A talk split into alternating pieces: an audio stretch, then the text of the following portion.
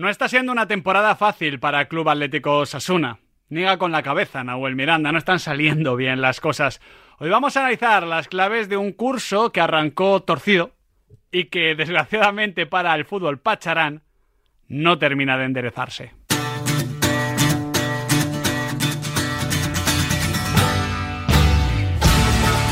Pasan cinco minutos de las seis de la tarde, en media horita estaremos hablando de la Premier League, ahora vamos a hablar de Club Atlético Sasuna. Dicho esto, ¿cómo te gusta hacer mímica? Sí, me gusta la mímica. Si, si pudieses ganarte la vida en la radio haciendo mímica de lo que yo digo, Bueno, te- bueno, bueno, realmente te ganas la vida, sí. sí, eh, ya coronación. Total que es consumo interno, podríamos decir. Bueno, pero tú lo disfrutas mucho también, Miguel.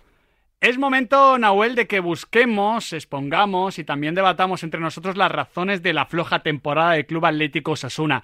Pero antes creo que es justo hacer un pequeño disclaimer de estos que te gusta hacer Sí. a ti.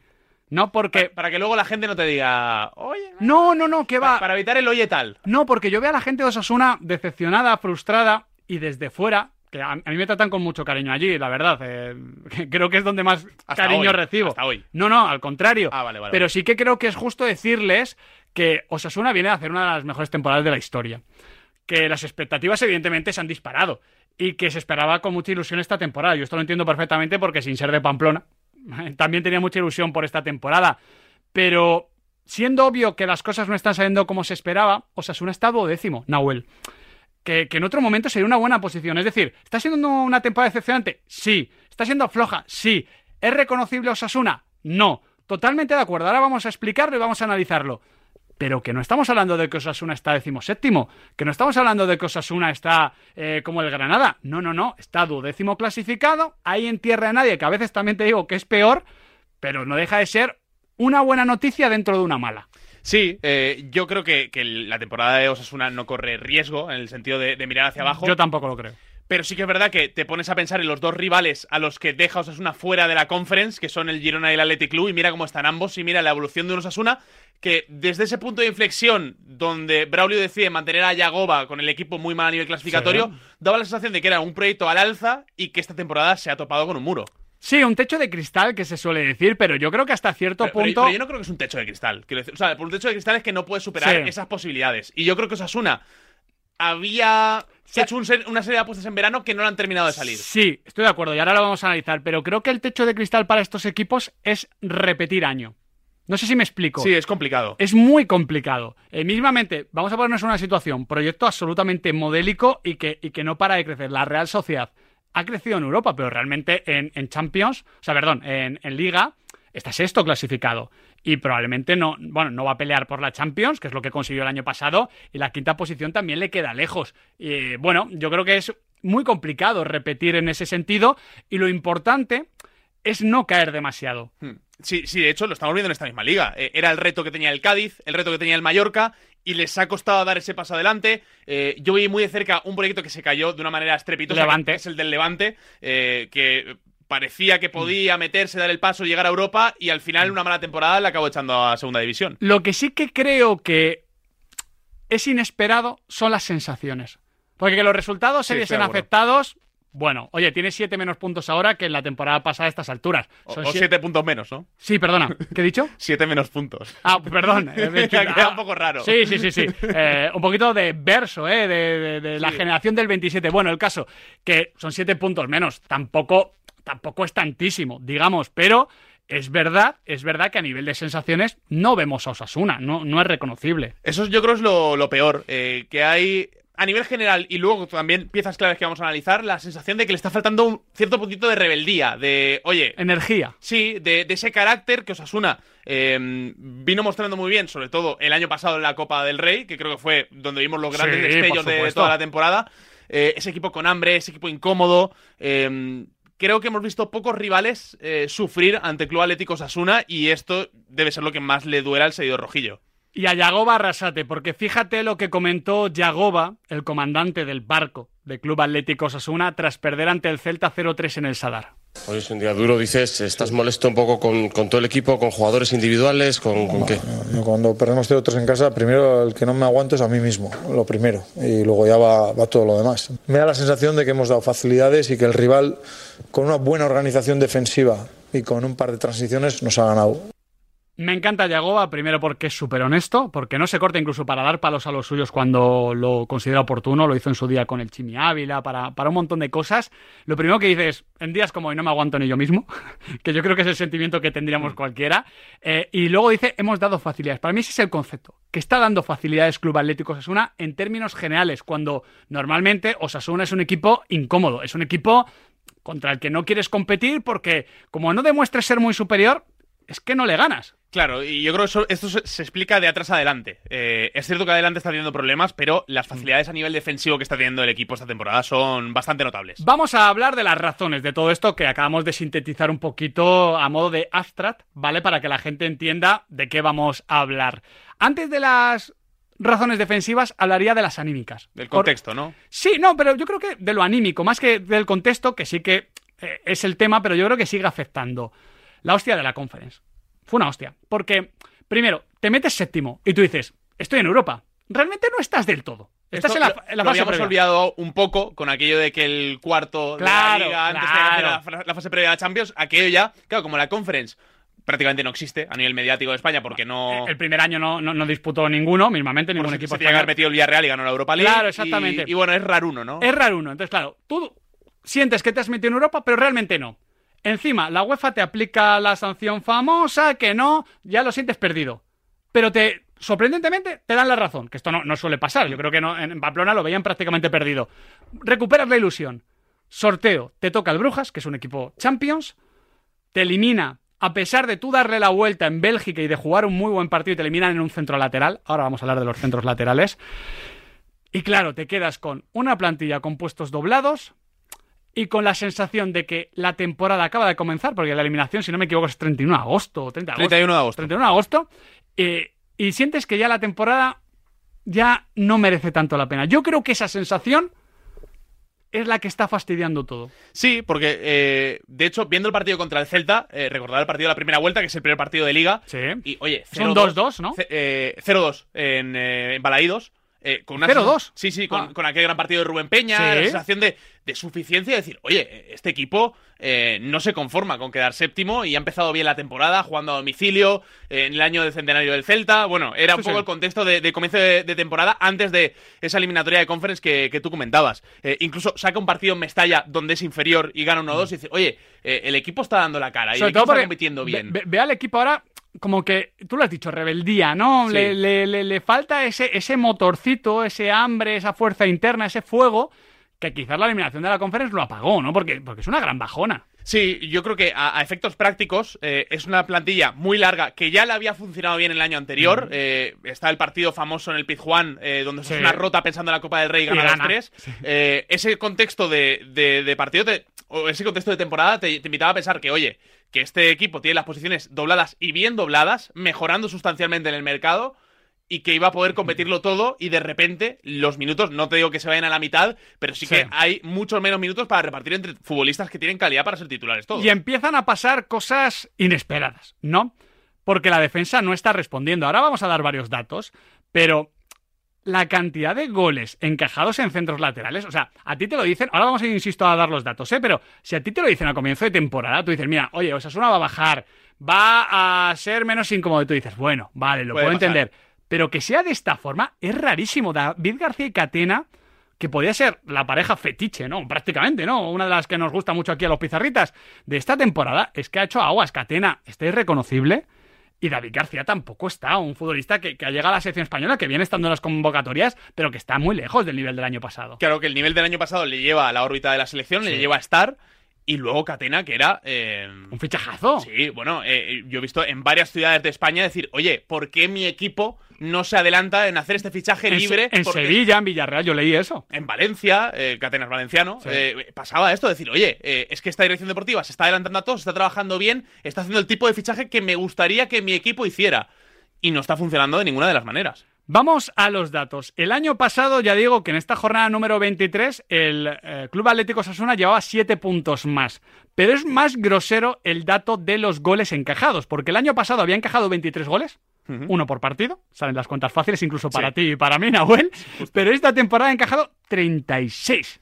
Sí, y con Es el un, 50% más. y con un detalle, eh, y es que se esperaba, según los eh, expected goals, los goles esperados, eh, que hubiera encajado 30,4. O sea, está 6 por encima de lo que se esperaba que, que marcara. ¿Qué quiere decir esto?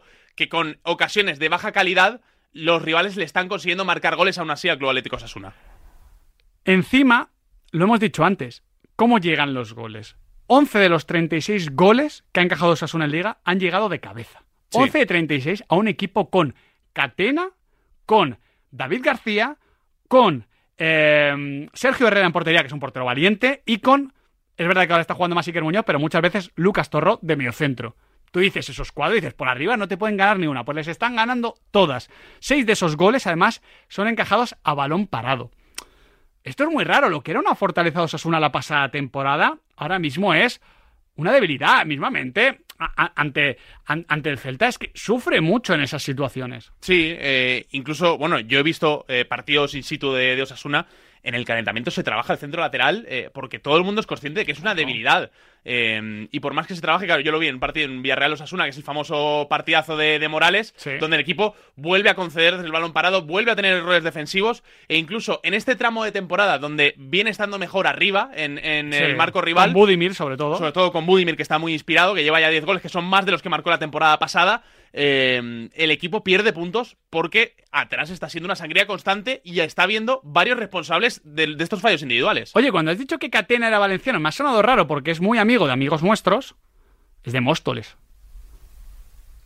No, no me mires así con esa cara de, de- de- de perrillo perdido, es de, es de Móstoles. A ver, Eh, es no, ver- vale, vale, vale. No, ya, ya, ya, ya es- sé cuál es la. Ya sé cuál es la- verdad que Gandía es la playa de Madrid, igual Móstoles no, es, es- la periferia de Valencia. Es que te pero lo, no, no, no, es- te lo voy a explicar. explícamelo. Te lo voy a explicar. Eh, Catena Sí. veranea con un amigo mío. Ah, Entonces, yo veranear en Valencia con un amigo mío. es, ma- es ser Eh, madrileño. Es- hay más claro. opciones de ser madrileño en Valencia que de ser valenciano. ¿Sabes con quién le he confundido? Le he confundido con Pablo Marí. Que es Ah. de. Que, que es de. Sí, la de verdad-. La verdad que son, son- clavados. No, no, no, pues un poco el perfil de eh, central que también se ha pedido mucho en Valencia por aquello de ser valenciano. Pero es verdad que, que- mi amigo, Miguel Pastor, que le mando un abrazo desde aquí. Hermigue. No, Her- Hermigues será en, Bueno. en el barrio de la Concepción. Eh, Bueno. pero en Valencia esas cosas En no las eh, hacemos. En Moratalas, querido. Bueno, como de tú quieras. Bueno, está encajando muchos goles en el balón parado y en los centros laterales Club Atlético Osasuna. Esto es obvio. ¿Por qué, Nahuel? Porque, oh, primero, que está permitiendo mucho ese tipo de, de centro lateral. Eh, que yo creo que el equipo está eh, cada vez más achicado en, en- en su propia área. eh, no presiona tanto, no logra recuperar tan arriba y eso le expone un poco más. Yo, yo noto también que el futbolista que está esperando en el área no, no va. Es como que espera. Sí, no ve esa actitud de atacar el balón. Sí, que eh, me sorprende. Ve- veo muchas veces, sobre todo se ha Ahí Aridane, mucho- Aridane destacaba mucho. Sí, eh, pero bueno, que, que al final Catena también Sí. y, y David García. Pero eh, Catena me gusta más en balones frontales. Bosque balones frontales que No, bueno. fáciles. Sí, sí, sí. Eh, pero bueno, el, el caso es, yo muchas veces tengo la sensación de que eh, tanto David García como Catena se quedan mirando la pelota y no al delantero. Que esto es algo que cabrea mucho a los entrenadores, que dicen, oye, la pelota que vuela no te va a meter el gol, el gol te lo va a meter el que está en el punto de penalti esperando para rematar. Y, y he visto mucho despiste en este sentido, eh, en, en los centros laterales. Luego está el capítulo del balón parado, que hay más gente Sí. metida en la ecuación, pero los fallos parecen ser los mismos. Por eso me parece que también tiene algo de, de eso, de concentración, de energía, lo que hemos hablado al principio. Además, esta temporada se junta que no está un jugador que elevaba el techo. Ezabde. Mira, el otro día ante el Celta son 666 pases de Osasuna, 9 corners, solo un disparo a puerta. Ezabde era ese futbolista que en este contexto te aportaba desborde. Sí, eh, y es cierto que, eh, lo, hemos dicho antes, que Budimir está aportando más y con más regularidad, que es algo que le, le pedíamos. Eh, que Raúl García yo creo que poco a poco va entrando, que era un poco... eh, Sí, está también lógico, era, espera- era esperable que, que no rindiera desde el día uno, ¿no? Yo creo que es un crecimiento eh, que entra dentro del normal de un futbolista que está debutando en primera división. Eh, pero aquí, el que se ha caído por el camino y ya no vamos a recuperar, es el segundo espada del equipo del año pasado, como es el Chimi Ávila. Eh, marca en Liga Budimir 8 goles, eh, Chimi Ávila marca otros 8, se ha marchado ya el Betis Mm. con tan solo un gol en el zurrón. Creía que ibas a hablar de, de Aymar. Ay, Porque eh, eso es un capítulo aparte. No está Ezabde, se ha marchado el Chimi Ávila, pero para mí también el bajón de Club Atlético Osasuna se explica por el bajón de los eh, creadores del fútbol pacharán, que yo sobre todo creo que son Moy Gómez y Aymar Oroz. Fueron los dos que a comienzo de la temporada pasada mantuvieron ese nivel asociativo, por bajo, futbolístico, muy alto. Aymar no está haciendo cifras, que se hizo al final de la temporada pasada. Moy creo que está pasando un poco más inadvertido, yo creo que ahí también hay un de bajón individual. El tema de las cifras de Aymar es tremendo. Eh, es cierto que el, tramo final de la temporada pasada hace muchas asistencias, pero eh, en el último año eh, Aymar Oroz tan solo ha marcado un gol en Liga, eh, que fue en Mestalla. y estamos hablando de un media punta. Sí, y un media punta que cuando Yagoba eh, le preguntan en rueda de prensa, oye, ¿qué pasa con Aymar? Dice, es que nosotros tenemos que trabajar para que Aymar esté más cerca del área, Mm. para que nos dé las cifras, que fue lo que destacó, sobre todo en aquel primer gran partido, Sí. su debut en primera división, el partido frente al Sevilla. No está bien Aymar, no está bien Moy, está encajando muchos goles en defensa o en centro lateral Osasuna. Echa de menos la figura de Zabde. Yo, lo- en lo de Moy creo que hay un- una, una cuota de mala suerte, porque creo que el equipo se empieza a caer sin Moy, y cuando llega Moy ya está en una dinámica negativa en la A que ver, cuesta salir. Si es que el problema es que cuesta encontrar noticias muy positivas. Sí, Budimir, ahora se está sumando Raúl. Yo creo que hay que hablar de Areso y de Iker Muñoz. Sí. pero son pocas noticias positivas. Dicho esto, la última pregunta que te quiero hacer, Nahuel, al final estamos hablando de que va duodécimo. O sea, están juntándose muchas cosas mal y va duodécimo. Por eso quería decirlo de inicio, porque creo que, no es tan malo. Lo que es que es una temporada, pues sí, muy ilusionante de inicio y ahora un poquito frustrante. Cortita y al pie. Es un año, oye, que ha salido mal parido y ya está. Hay agotamiento. ¿Cómo ves Osasuna de la cara a la temporada que viene? Hablo del proyecto Yagoba. Yo creo que hace falta un cambio.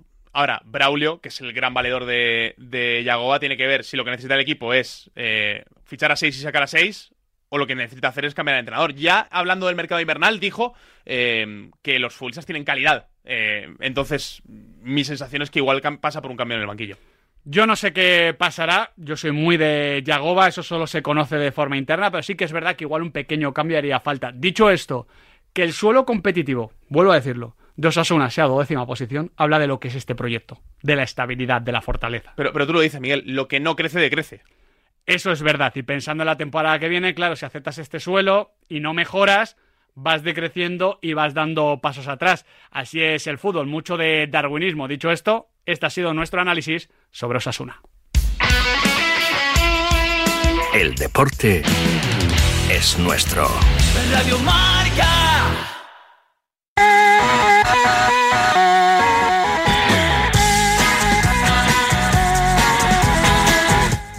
Premier con Nacho González. Llega el momento de ponernos al día con la jornada de la Premier League. Como siempre aquí, en la pizarra de Quintana, lo vamos a hacer con Nacho González. ¿Qué tal, querido? ¿Cómo estás? Muy bien, muy bien, chicos. Hoy, esta, bueno, este fin de semana se ha cumplido el tópico de que la Premier League no defiende a nadie, así que estoy muy contento de deciros que se han marcado muchísimos goles. Mira, me gusta que comiences así. Me gusta que comiences así para empezar perfil bajo ¿eh? de Nacho, hablando de las defensas y no de los ataques, Nahuel, porque el otro día le leí a Mr. Chip. Se están promediando 3,2 goles por partido en la Premier League esta temporada. Una barbaridad. Es una tendencia que ya lleva unos cuantos años asentada, pero que está tocando techo, al menos esta temporada. Dice Mr. Chip que no se veían datos así desde finales de los 60. Bueno, es que hay muy buenos delanteros. Yo, yo, yo lo oriento por el otro lado. Tú lo orientas por el otro lado. Sí, claro. Yo lo oriento por un todo, pero Nacho, ¿qué, qué lectura podemos hacer de esto? Porque es evidente que creo que la Premier League es la liga con mejores delanteros de- del mundo. Creo que aquí hay pocas dudas. Pero luego también hay un tema de eh, asumir el riesgo y de exponerte. Yo creo que la mayoría de equipos aceptan exponerse, incluso aunque jueguen contra los grandes. Eso es lo que os iba a decir, que creo que en la Premier League hay muchos perfiles que están más orientados a partidos de ida y vuelta que a, eh, que a partidos de ritmo bajo y de ataques muy estáticos. Ya no hablo solo de entrenadores, sino en general del perfil del futbolista. Eh, y es ahí donde creo que se nota mucho toda esa apertura de espacios que hay en la Premier. Dicho esto, hay equipos, por ejemplo, como el Sheffield United, que el otro día contra el Aston Villa tira una línea muy alta, pero al mismo tiempo no presiona arriba la salida de balón y acaba siendo un espectáculo para el equipo de Emery que gana 5-0. Lo, que se llama, lo que se llama. Nacho González una táctica audaz, ¿no? Exacto, exacto. Una táctica ya condenada al, al fracaso. Es una mezcla de todo, pero también considero que es una Premier League que tiene a varios de los mejores defensas del, del mundo. Así que por encima de todo, prefiero quedarme con lo bueno que con lo malo y con esos perfiles que al final derivan en partidos muy movidos. Ojo que este año en la liga también están aumentando las cifras. Estamos lejos de la Premier. No, no es un buen fin de semana para hablar de esto, ¿eh, Miguel? No, es verdad, pero por ejemplo, hace dos domingos creo que fue, fue el domingo más goleador en la historia de la liga. Hace dos, Sí, si no eh, me equivoco. cuando el Betis Barça, eh, ¿Qué más hubo con muchos goles? Es que ya, claro. tan Tantos goles esto, que no, sí. no nos podemos No, acordar. po- podrían ser más goles en la Premier eh, si no estuviera Darwin Núñez. Eh, esa es otra. Pero- Lo- pero- los palos también computan. Bueno, lo- eh, Pobre hombre. Da- Darwin lleva, Pobre hombre. eh, lleva 12 palos entre todas las competiciones esta temporada, Eso- que es una una barbaridad. El segundo jugador de la Premier que más lleva son cuatro, que hay una larga lista de futbolistas ahí empatados. eh, y Darwin tiene dos de los tres partidos con más tiros sin marcar esta temporada. Eh, es una Dicho- barbaridad. Dicho, Eh, esto, sí. No, no, digo que dicho esto, ahora mismo en este programa hay un uruguayo y un darwinista. Y como no, no, Miguel eh, el uruguayo es darwinista único- también, ¿eh? No, no, no, no, no, no, No- lo no es. te Por equivoques. eso, no lo por es. eso, quiero decir, contaba, contaba con que defendieras a tu compañero. Hombre, sí, o sea, sí. como Quintana no ponga verde a Darwin, No, no se va a criticar Esos son los fríos datos. Hay otro dato de- del partido entre semana eh, contra Sí. el Chelsea, que Darwin se convirtió en el primer futbolista en darle cuatro veces al palo en un solo partido. Que es más complicado que Pero- marcar cuatro goles. Pero al final eh, es lo que decimos siempre, Nacho, que, que es que la mayoría se las crea él solo. que es que es un jugador que para Jürgen Klopp, eh, de verdad os digo que si le preguntas te cambia todos esos palos por al menos un partido bueno de, lo que, de los que está haciendo Darwin. Es que es un jugador que hace que pasen muchas cosas en el terreno de juego y que ahora además lo está haciendo sin, sin Mohamed Salah. En Anfield lo adoran y Anfield precisamente no es un estadio que haya visto poco fútbol. Decía eh, que la liga había mejorado en este sentido. eh, 2,64 goles por partido. Espectáculo. Hombre, es una cifra bastante alta comparado con las últimas. ¿Qué sucede? Que la Premier League ya está superando a la Bundesliga, Nacho, que esto me llama bastante la atención porque la Bundesliga sí que es la liga del caos, sí que es la liga de las defensas más adelantadas, de las presiones más locas, pues esta eh, jornada, este fin de semana, la Premier ha superado, ya digo, 3,20 goles a la Bundesliga, 3,19. Me parece bastante llamativo esto y que incluso tiene que ver con el hecho de que en la Premier League se hayan fijado mucho, pero que mucho en el modelo alemán. Y no solo eso, también tiene esa curiosidad de que justo pase el año que la Premier League le da a la Bundesliga uno de sus mejores goleadores, Harry Kane. Hmm. Es cierto que también la Bundesliga el año anterior le había dado a uno de sus mejores goleadores como era Erling Haaland, pero sí, creo que en cuanto a estilo de juego, ahora mismo la Premier League es el máximo exponente de esos partidos que siempre tienden a volverse locos y a tener, como decíamos, mucha ida y vuelta. No quiero caer mucho en el tópico, pero es que de verdad creo que ahora mismo se está sintiendo así en cada Sí. jornada de Premier. Para completar lo que es eh, la media goleadora de las cinco grandes ligas, en la Serie A se marcan 2,55 a una décima de la Liga Española y en la Liga CAN es la última, suele ser la última, la que menos goles se marcan, 2,51, cerquita de, de la Serie A. En este caso sería primera la Premier, segunda la Bundesliga, tercera la Liga, bastante lejos, y luego Serie A y Ligue 1 francesa. Quería empezar con esto, hablando un poquito de los goles, porque de hecho en tu repaso, en tu análisis de lo que ha sido esta jornada de la Premier League, Nacho, quieres empezar con el partidazo de la jornada que fue ese Newcastle 4, Luton Town 4. Claro, estamos hablando de, de- de- de una oda a- al espectáculo. A, a ver, ya de entrada, antes de que hable Nacho, eh, un poco básico que el partidazo sea el partido que más goles tiene. Bueno, Un- eh, un poco básico. hombre, no, a ver hombre. si Nacho nos convence. a mí me pareció decepcionante porque el último gol se marca en el 73. Me parece, me parece decepcionante, partido- honestamente. Un partido que, para que os hagáis una idea, pasa de. Primero empieza ganando el, el Newcastle United, luego remonta el Luton. El Luton llega a ponerse 2-4 en St. James's Park para luego acabar 4-4 el partido. Y los dos tuvieron una ocasión al menos clarísima para marcar el, el quinto. Fue un partido trepidante que además tenía por un lado un Newcastle que es muy divertido de ver y por otro al Luton que es la gran historia de esta Premier League. Es sin duda alguna el, el equipo pequeño por excelencia que ahora mismo está fuera del descenso aprovechando la sanción de puntos del, del Everton y además me viene muy bien el partido para terminar de comentar el último matiz sobre lo que hablábamos de el ritmo que tiene la Premier ahora y todos los goles que se están marcando. Tanto Rob Edwards como Eddie Howe creo que son dos entrenadores que representan bien la nueva hornada de entrenadores británicos, que ya ha dejado atrás el fútbol inglés, Mm. digamos, esa, esa antigua escuela de pues Tony Pulis, eh, Steve Bruce, sigue por ahí Roy Hodgson, aunque tiene muchos problemas su palas. Sam y ahora Allardyce. entrenadores Exacto, por supuesto, Allardyce me dejo mil. Pero para que nos hagamos una idea, Rob Edwards en el Luton es un equipo que tiene una posición de menos del 40%. Es un equipo que se protege atrás.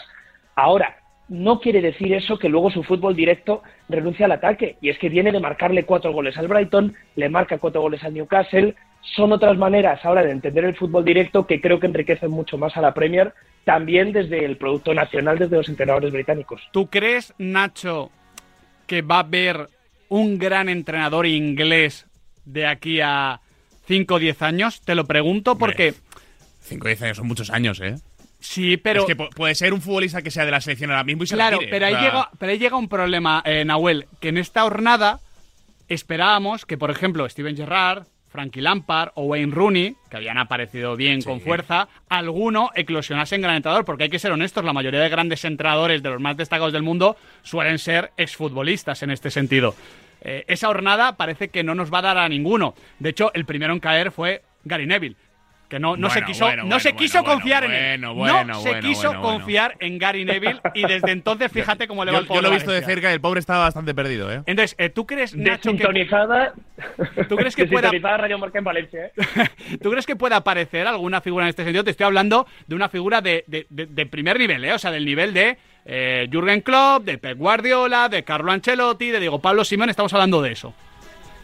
Pues creo que tiene que seguir la lógica que está siguiendo la evolución del perfil del jugador inglés. Y me explico, tanto por ejemplo Steven Gerrard como Frank Lampard, por mucho que todos los tengamos como uno de los mejores jugadores de la historia del fútbol inglés, no dejan de ser hijos de un sistema que ya en su día acabó siendo arcaico hasta que la Premier League abrió sus fronteras. Sí. Luego ellos acompañaron ese, quiero decir, Lampard, por ejemplo, ha sido entrenado por Mourinho, por Ancelotti, no quiere decir que solo haya visto entrenadores británicos, pero sí que están educados en un sistema que todavía no era el actual.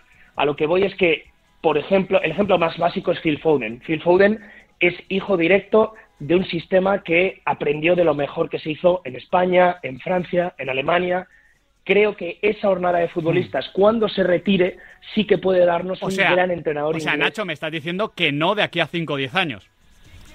de aquí, de 5 a 10 años, creo que puede salirte un entrenador que haya estado muy metido en el cambio del sistema desde el principio y que no necesariamente haya sido futbolista, que haya vivido ya como entrenador en etapas Sí, formativas o en entiendo. equipos sub-21, este cambio. Por ejemplo, sin ser necesariamente ese ejemplo, Graham Potter, todos pensamos que podía ir por ahí y todavía creo que puede ir por ahí. Ahora también os digo, Gareth Southgate estuvo muy implicado en la renovación de la federación y luego es un tipo bastante conservador en su fútbol. Pero yo de verdad en quien confío es en esta jornada actual cuando se retire.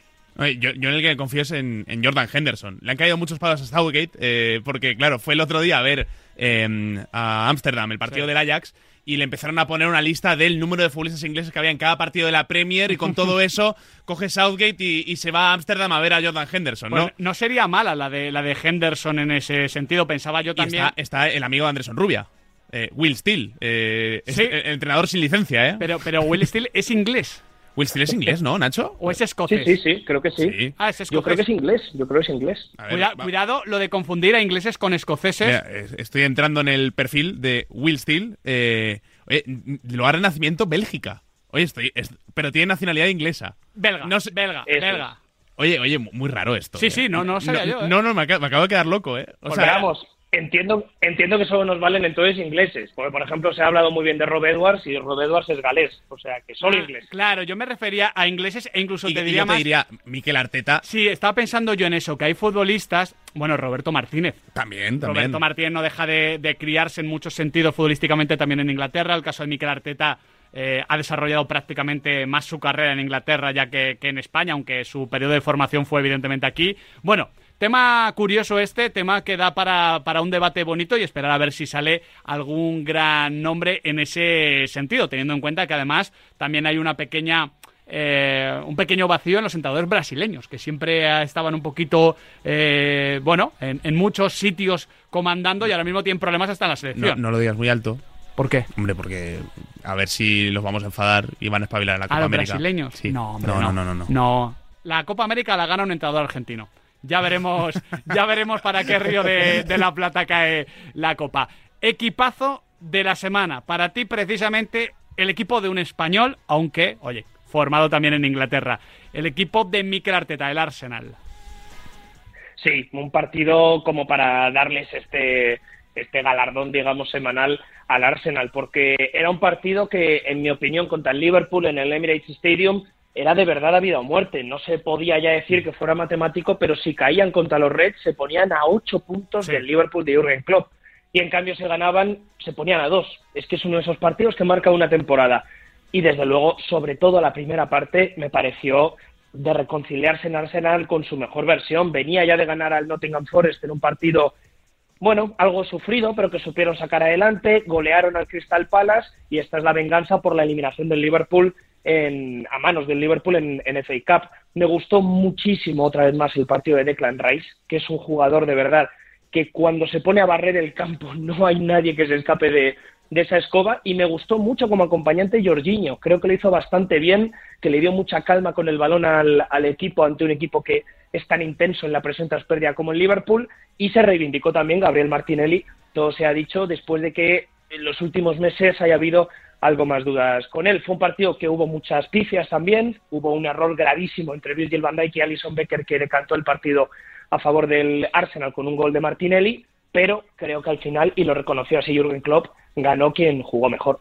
En este sentido, eh, me sorprende un poquito que, que no jugase Darwin Núñez en un Liverpool que recordemos no tiene a Salah. Por, por la lesión. Es verdad que jugó Cody Gakpo, que jugó Diego Jota, que, Que- viene de hacerlo muy bien. Que hablamos mucho del calendario, eh, pero venía el Liverpool de jugar contra el Chelsea en casa Sí. eh, eh, hacía tres días, ¿no? Que en eso la Premier no, no te perdona tampoco. Es que además, en el caso de Darwin, lo hablamos muchas veces cuando juega el uruguayo, es un jugador que por naturaleza te estira mucho al equipo, porque sus desmarques hacen que arrastren muchas veces a los defensas. Sabemos que Gabriel y Saliba son dos centrales muy acostumbrados a tirar la línea muy alta y abarcar mucho campo. Y lo que más me llamó la atención, que fue lo que me sorprendió de Klopp, es que no coincidieron, creo que, no sé si no coincidieron directamente o coincidieron muy poquitos minutos, pero apenas estuvieron en el campo compartiendo 11 Darwin y Trent, porque Trent en el segundo tiempo se marchó y creo que uno es ideal para el otro, y más cuando Sí. Trent ejecuta todos esos pases al espacio para saltarse el centro del campo, y ahí no tuvo los mejores socios porque sin Salah es Darwin el que, el que hace esas carreras. El realizador de la Premier, que ya sabéis que editorializa mucho sus imágenes, una y otra vez enfocaba a Darwin, pero ya en la segunda parte, sin Alexander Arnold en el campo, a Darwin tampoco lo vimos demasiado. Justo, no coincidieron ni siquiera un minuto porque se fue Trent Alexander-Arnold en ese triple cambio del 58 en el que entró Darwin Núñez. Claro, y en España hemos tenido este fin de semana eh, la polémica de la cubierta del Bernabéu. Se ha hecho, se ha armado una polémica, yo diría parecida. Bueno, pero yo, yo todavía no he entendido esa polémica. Eh, bueno, hay gente que se ha enfadado, pero bueno. Pero por- pero ¿por qué? es comparable, yo creo, a la que se genera después del Arsenal-Liverpool, eh, porque Odegaard, celebrando la victoria, eh, Sí. le empieza a hacer fotos eh, al fotógrafo del club, eh, como para festejar y tal. Y, por ejemplo, Jamie Carragher se lo tomó bastante mal. ¿Por y qué? Dice, bueno, Pero por- ha ganado tres puntos, hay que celebrar. Pero, por, pero, pero ¿por qué se enfada la gente? bueno, la gente Bueno, es muy pues- pasional. Pues, nada, pues que no celebre. Es No, que- no, no, pero- es- pero- ah, es- No, pero, pero Carragher ha, acabado- ha rectificando. permíteme ir a, ir a la génesis. ¿Carragher se enfada porque Martin Odegaard haga fotos al fotógrafo del Arsenal? ¿Ese es el enfado? Bueno, Carragher, Carragher acaba de decir más o menos, dice Carragher como, bueno, oye, que son tres puntos, como la clásica de parece que habéis ganado un torneo. Luego Gary Neville también dice algo así como, bueno, que es una reacción un poco inmadura. Me parece una polémica completamente artificial, sobre todo viendo que cuando acabó el partido, Liverpool y Arsenal, todos los jugadores y ambos entrenadores se saludaron con deportividad. A nadie le molestó nada sobre las celebraciones del Arsenal y el Arsenal, repito, ganó un partido a vida o muerte contra uno de los dos otros candidatos al, al título. Y además es que tampoco me parece para tanto que si Odegaard cogió una cámara, estaba celebrando con su público. Es que Yo- yo honestamente me parece un debate, incluso La- diría, pero- me parece un debate im- impropio de Inglaterra. Voy a, voy a defender a Jamie Carragher, ¿vale? Porque después tira marcha atrás y lo que hace es cambiarse la foto de perfil de su cuenta de Twitter. Y se pone a Martín Odegaard haciendo la foto. me parece, me bien, parece bien, brutal. me parece Bien, brutal. bien, bien, Carragher. Me parece, me brutal. No, pero yo creo que en Madre general mía. la gente se enfada por encima de, de sus posibilidades. O sea, un enfado tiene que tener al menos un puntito de, de, de, de una base. a, mí me ¿no? pa- a mí me parece graciosa, la verdad. No sé, además... Pero es como, es como que yo también, también por ejemplo vi críticas a Arteta por correr la banda con el tercer gol. Pero, chico. me parece fantástico que Arteta celebre así, igual que me parece un- fantástico un- un- que delante de Klopp en Anfield levante el puño Klopp y, y cante Un buen amigo, de- de- un buen amigo le llama a esto la policía de las celebraciones. Sí, sí, sí. Que son los que te dicen si puedes celebrar o no. No, pero hay, hay una que sí que tiene mala baba, que es de la jornada intersemanal, Nacho, eh, que es eh, este intercambio entre Neil Mopey y, y James Madison por el tema de la celebración haciendo el dardito. Ah, sí. Sí, sí. Pero esa es buena, pues es buena. Hombre, es buena, pero, pero se, se cabrean los dos, ¿eh? Bueno, pero, pero, pero está bien, ¿no? Ay. Hombre, sí, sí, es un es, poco, que, es que para mí un que poco se- de trash talking, ¿no? Pero a Eh, mí la clave es que si se cabrean los futbolistas, que son los que están a 120 pulsaciones y que están jugándose su carrera, perfecto. Que nos cabremos nosotros desde fuera, que estamos tranquilotes ahí, eso me parece artificial. Absolutamente, absolutamente. Hombre, en el caso de Neil Mopé, más que cabrearse nadie, es cuestión de, pues, lo que, me acuerdo que lo puse por Twitter, hombre, Neil, no vayas a la guerra sin pistolas. Te estás comparando con James Madison, claro, empiezas a vacilar a James Madison. Oye, luego Madison oye, pero el argumento está bien. Le dice, le dice, oye, yo he marcado más goles que tú y he descendido menos veces. Hombre, claro, y, y entonces James Madison coge y señala a la FA Cup que ganó con el Leicester y le dice, caballero, ¿usted cuántos trofeos tiene en la vitrina? En fin, es que, es que to- todo tiene respuesta. Ojalá una de estas por semana. con A, James Madison. sí, a favor del trash talking de futbolistas y nosotros a poner menos trabas y menos palos en las ruedas. Vamos, acabando con el repaso de esta jornada de la Premier League, a hablar de, del que fue uno de los nuestros. Un jugador que estaba aquí en la liga, pero que no pudo exhibir su potencial y de hecho cuando se marchó, creo que nadie lloró la pérdida de Mateus Cuña, Nacho González. Fíjate que Mateus Cuña lo entrevistamos en Dazón, lo entrevistó David Fer y me llamó mucho la atención cómo él contó que cuando llega Gary O'Neill, eh, digamos que en una posición en la que de primeras Mateus Cuña pues ve que llega un británico que parece que es de un fútbol muy directo, algo sí. más tradicional. El propio Mateus, que es un tipo majísimo, nos dijo, buf, eh, vi entrar a Gary O'Neill y la primera, el primer pensamiento es que no iba a contar conmigo y que esto tenía muy mala pinta. Pero es que Gary O'Neill, si es una de las grandes revelaciones últimamente en la Premier, es, que es un tipo que entiende muy bien las fortalezas de su plantilla y con Mateus Cuña le ha pasado. A Mateus Cuña es curioso porque creo que por liberarlo de algunas funciones como nueve, ha conseguido que Mateus Cuña ahora marque como un nueve. Es decir, a Mateus Cuña creo que hay que entenderlo como un jugador que gana muchos metros con sus conducciones, que es un muy buen socio sin ser un rematador puro para extremos habilidosos como Pedro Neto, y ahora se ha encontrado con una versión en la que los Wolves han pasado de, un- de ser un club que no marcaba ni al arco iris a que ahora han ganado al Chelsea en Stamford Bridge con un triplete de Mateus Cuña, que por cierto venía de marcar eh, uno de los goles al West Bromwich Albion en FA Cup, que es el gran derby de los Wolves, el Black Country Derby. O sea que también incluso en ese sentido se ha convertido ya en un icono de la afición de Wolverhampton. Es que son nueve goles y seis asistencias solamente en Premier League. Eh, Nahuel, tú que conoces a Mateus eh, Cuña de, de también su etapa en Alemania, eh, yo ¿sabes la comparación que yo he sido bastante fan de él, aunque entendí la marcha de- de- Atlético de Madrid? Y bastante de comparaciones eres también. Sí, también. Eh, creo que lo que le ha pasado a Cuña es lo que le podía haber pasado a Roberto Firmino si no llega a firmar Jürgen Klopp con el Liverpool. Un Me- me jugador, gusta, me gusta, un jugador compro. con una posición ahí extrañuca, ¿no? Sí, Entre la media punta y la parecía punta. un extremo, pero no es tan rápido. Exactamente, que Podría no- ser nueve, pero no tenía tanto gol. Nunca va a ser un super goleador, pero que si sabes enfocarlo bien, a ver, tiene mucho talento el chico, ¿eh? Sí, sí, sí. Y sobre todo todo lo que puede hacer lejos del área, a mí me parece un futbolista descomunal y al final eh, sale del Atlético de Madrid porque eh, los Wolves pagan 50 kilos, ¿no? Que, al- que al final es un No, jugador... sí, ahí, ahí llega y sale, sobre todo por el amigo Méndez. Eh, Cuña, que Eso por, empezar. Cuña, que, que por cierto es el cuarto eh, futbolista visitante en marcar un hat-trick en Stamford Bridge en la era Premier League. Eh, los anteriores son Canu, Robin Van Persie y Sergio El Kun Agüero. Hombre, No está mal la, la nómina. Eh, y al que deja muy, muy cuestionado es a Pochettino, Nacho. Mm, Para mí, sin duda alguna, eh, lo, lo comentamos en el post de Azón ayer, Mm. Es la gran decepción de la temporada. Pero Mauricio Pochettino en concreto. Y, y no sé, creo o sea, que tú, lo digo tú- tú desde lo una enfocas, posición en la tú que lo enfocas al entrenador más que al proyecto, que también, imagino, Nacho. el, el proyecto está claro que, por un lado, ha vivido muchas lesiones esta temporada, eso es innegable, varias de las piezas más importantes han estado lesionadas, pero por otro creo que es un proyecto, o sea, lo que voy es que creo que tiene las piezas Pochettino para al menos jugar de otra manera. Es que suelo ser cauto con esto, porque Pochettino sabe mucho más que yo, pero eh, a veces siento que el Chelsea tropieza una y otra vez con sus mismos errores y voluntariamente renuncia a usar su talento. Eh, el otro día contra el Liverpool, el Chelsea de Pochettino renuncia a Armando Broya, que no es ni mucho menos el delantero ideal para el, para el Chelsea, pero es que pone en punta a Conor Gallagher y hay momentos en los que parece que es una doble punta con Gallagher y Enzo Fernández. Madre Claro, eh, era, era una situación insólita en la que, claro, si yo esto lo puedo decir a priori, pero es que luego a posteriori la experiencia lo que nos dice es que el Chelsea fue un desastre, tiró 45 minutos y el Liverpool le acabó pasando por encima. Me resulta muy difícil de entender a veces las decisiones de no jugar con dos laterales puros, de renunciar a Cole Palmer como enganche para meter con calzador a Conor Gallagher. Es, hay algunas decisiones que de verdad me sorprenden, pero no por nada, sino porque Pochettino ya antes en la Premier, si algo había sabido hacer en Southampton y en el Tottenham, era potenciar todo ese talento al máximo donde en realidad no parecía haber tanta calidad y en el Chelsea da la sensación contraria.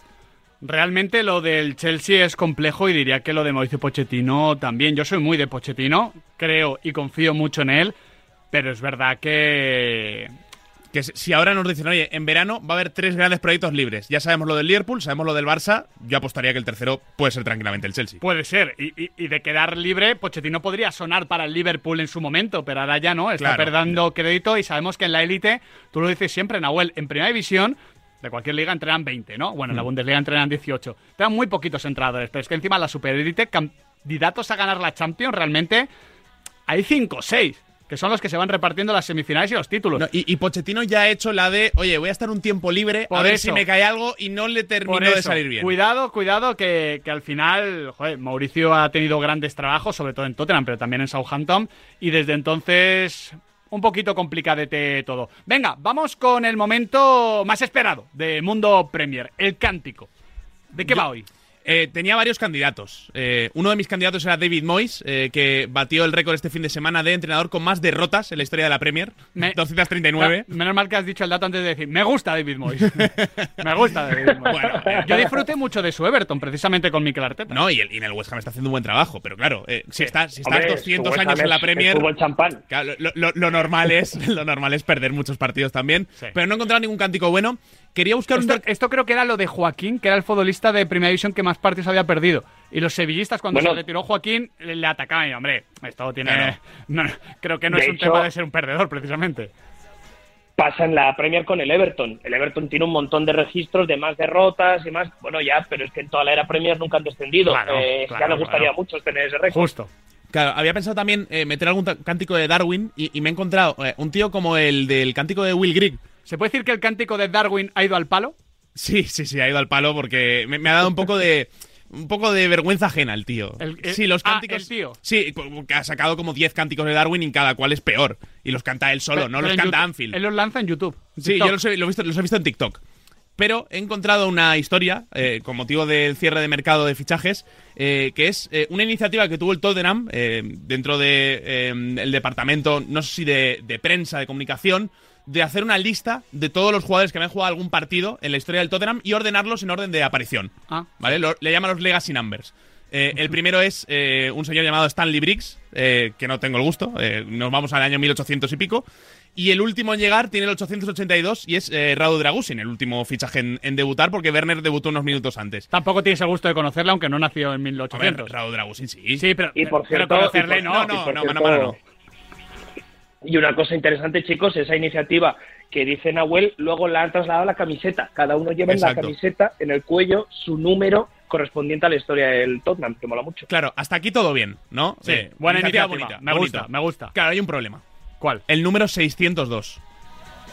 ¿Por qué? Porque era un futbolista que fue capitán del Tottenham y que se marchó directamente a jugar en el Arsenal. Ay, no. Ay, Dios mío. Debuta en la temporada 92-93. Acaba marchándose al Arsenal. Fue el noveno jugador en cambiar de bando en esa rivalidad del norte de Londres. Y estamos hablando del siguiente futbolista.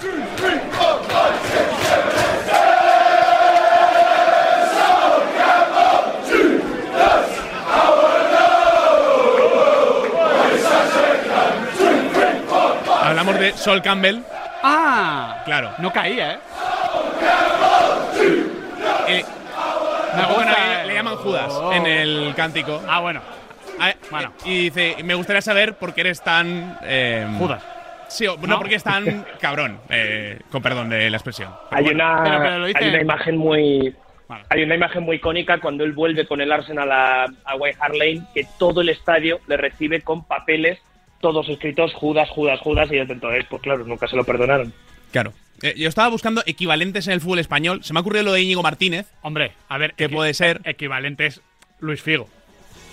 Sí, no, pero yo creo que Campbell al final tiene ese también ese papel de ser canterano. Ah, sí. Claro, lo- canterano, capitán, jugador importante, se va, se va al equipo. Está bien tirado. Sí, sí. Lo es que eh, Íñigo, Sí, sí, sí, Íñigo ha acabado sin hacer tampoco Sí, no- amigos en Bilbao. o sea, Sí, no, no- no se fue al Athletic Club de los Invencibles, ¿no? Eh, Exactamente, exactamente. Creo que no es ninguna Claro. leyenda en el Athletic Club, aunque creo que ha sido un jugador muy, muy importante. Me ha gustado, ¿eh? ¿Qué, qué nota le ponemos, Nacho, a este, a este cántico sobre Sol Campbell, mito? Hombre, tiene todo el picante del mundo. Luego Campbell es matemáticamente campeón con el Arsenal de los Invencibles en White Hart Lane, así que tiene todo el picante, tiene que tener un, un 9 sobre 10, porque además, oye, Judas no pasa nada, tampoco es Sí. un- una No, falta muy grave. No, buena cerveza, por ejemplo. O sea, Ah, no, no sí, para sí, sí, gusto. te la recomiendo. Vale. A a ver si, a ver si la sirves tú. ¿Por? Un día de estos. No, no, porque te dejas ver poco. Eh, cuando cae la noche. Yo he dejado. Guau. He dejado hasta la tarde. Guau. He dejado hasta la tarde. Ah, vale, sí, Lo, lo- lo mío es la, la media mañana. Es mi momento. Mi peak. Mi prime. Mi prime llega a las 11 de la el mañana. Claro, eh, eh, a mí me pasa al revés. Ha- Había un anuncio cuando yo era pequeño en, en Valencia, un anuncio, creo que era de Bancaja, eh, que decía: Cuando arriba la nit, yo soc baraja. Ah, sí, sí, sí. Claro, vez. sí, Está- sí, está sí. muy bueno, bueno, está muy bueno. Cuando llega la noche, ¿eh? Oye, eh, Nacho, cuando llegue la noche, hoy el Manchester City juega un partido bonito ante el Brentford allí. Eh, el City, si gana los dos partidos que, que le faltan, o los dos partidos que tiene aplazados, se pondría líder de la Premier y dejaría de tener sentido que yo te pregunte si es el máximo candidato, porque si ya directamente se pone como líder, la respuesta es obvia. Sí, es que además, mirando, mirando el calendario que ahora viene al Manchester City, es muy favorito en la mayoría de sus partidos, incluyendo su enfrentamiento de octavos en Champions League. Sí. Pero tiene ahora un calendario como para poner la mítica directa que siempre decimos del City, donde te gana 10 partidos seguidos y a ver quién aguanta ese ritmo. Pues está todo como para eso. Es verdad que el partido de contra el Brentford, el estilo del Brentford suele ser bastante dañino para equipos como el City. No digo que eso les haga sacar un buen resultado, pero sí es un equipo muy incómodo y recordemos ya con Ivan Tony que está marcando goles desde su regreso, así que buen partido en, en el eh, Community Stadium creo que es hoy. ¿Cómo, cómo que hoy? Ah, Sí, sí, vale. digo, Community Stadium, efectivamente, sí. no Sí, que es en Brentford, vale, vale. No, no, no, no, no, es que me Es estaba, me estaba rompiendo la cabeza y digo, igual el estadio va cambiando de nombre cada fin de semana por algún tema de, no, de publicidad. Bueno, sí, joder. Hombre, pero cada fin de semana. No, pero me lo imagino como las Habría camisetas. estado bien, ¿eh? Habría estado bien. Como las del Atleti, ¿no? Como las camisetas de Atleti que cambiaban de publicidad. Digo, bueno, oye, tú da ideas que por un millón CT más igual se, se terminan haciendo. Sí, sí, se juega en casa del Brentford. Nacho González, como siempre, un placer, amigo. Un placer, chicos. Un Un abrazo. abrazo para Nacho. Sí, eh, voy separando las sílabas porque ya nos vamos de esta pizarra de Quintana sin Adrián Blanco. despedirnos todo así. Sin Adrián Blanco. Yo es que sin Adrián Blanco tengo que estirar las sílabas. Tengo Claro. que intentar ocupar el gran vacío que deja Adrián Blanco. Sí, hay un vacío que rellenar. Sí, sí. Pero no lo hemos conseguido. Lo bueno, que mañana estará por Bueno, lo civil. bueno, No, bueno, no, no, bueno, no, bueno. no, no, no, por lo civil o por lo criminal. Esto, de cara a se- la, UG a, a la UGT Bueno. y a comisiones obreras. De cara a la UGT, ya tiene suficientes problemas, UGT y comisiones obreras, como para decirme qué tengo que hacer yo. Aquarius, Adrián Blanco y a la pizarra, querido. Nahuel Miranda, muchísimas gracias. Un abrazo, tengo miedo. Nosotros nos despedimos, os dejamos en las buenas manos de Marcador, aquí en Radio Marca, la radio del deporte.